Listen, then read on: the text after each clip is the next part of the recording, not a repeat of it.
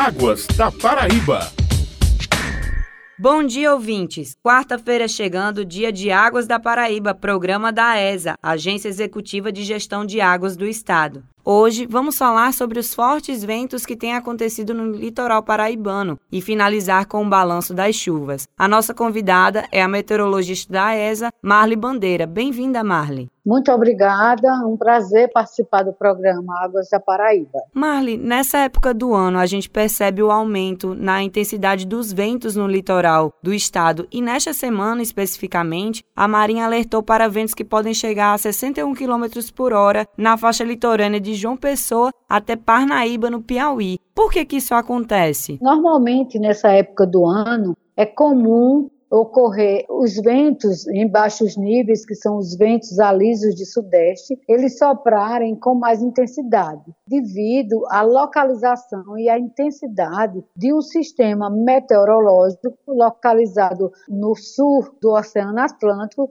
que é denominado de alta subtropical do Atlântico Sul. Então, a localização e a intensidade está favorecendo para esse aumento, a maior intensidade dos ventos nessa leste do Nordeste, em particular sobre o estado da Paraíba, e com alguns dias, algumas rajadas mais significativas. O fenômeno El Ninho, ele está relacionado também a esses fortes ventos e de uma forma mais simples, eu peço para que você explique aos nossos ouvintes o que, que significa esse fenômeno e quais as consequências que ele pode trazer aqui para a Paraíba. Não é consequência do fenômeno El Ninho esses ventos. É um aquecimento das águas superficiais do Oceano Pacífico na faixa equatorial. Nessa época do ano, nos meses de junho, julho e agosto, quando o El Niño está atuando, ele muda toda a configuração global e na região sul existe uma tendência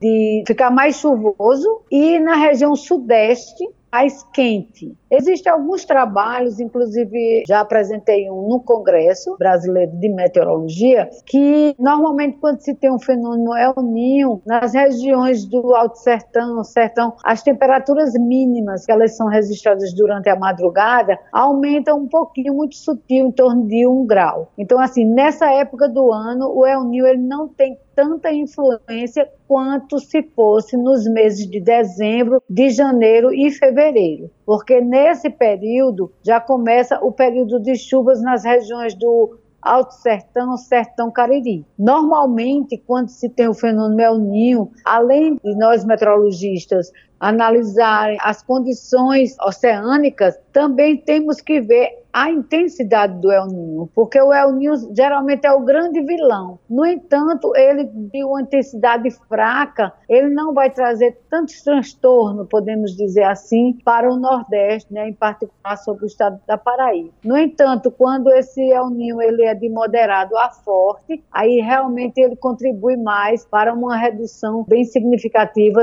no período de chuvas no estado da Paraíba, mas no momento de julho, agosto, não influencia tanto quanto se fosse dezembro, janeiro e fevereiro. Agora vamos para as chuvas. Como foi o comportamento das chuvas durante esse último mês? E existe um alerta de perigo potencial por ter acumulado a chuva? Qual cidade onde mais choveu nesse período? O mês de junho foi um mês bem significativo com relação às chuvas, principalmente nas regiões do Agreste, do Brejo Litoral. Que essas regiões elas estão em pleno período de chuva, que é o período mais chuvoso para essas regiões, é de abril a julho. Então, aonde mais choveu foi no município de João Pessoa, 588 milímetros. Isso equivale a dizer que choveu 94,9% acima da média. Em seguida, Serraria, que fica no Brejo Paraibano, 355,1 milímetros. Choveu 84%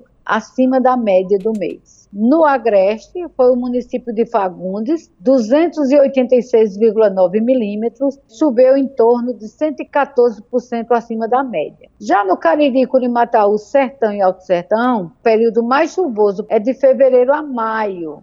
No entanto, isso não quer dizer que nos outros meses não chova naquelas regiões, tanto que junho também foi registrado chuvas. Aonde mais choveu na região do Cariri Curimataú foi em Buqueirão, 150,9 milímetros, equivale a dizer que choveu 152% acima da média. Depois vem Água Branca, que fica no sertão, choveu 60 milímetros, 26,6% acima da média. Já no Alto Sertão, no município de Aparecida, choveu 57,7 milímetros, no caso 15,2% acima da média.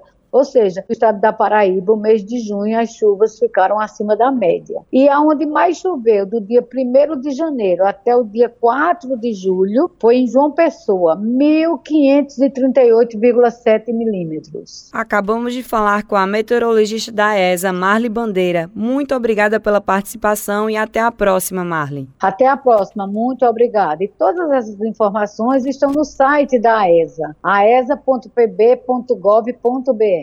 Perdeu o programa de hoje? Não tem problema, você pode acompanhar o Águas da Paraíba na sua plataforma digital favorita. Até mais, ouvintes. Águas da Paraíba.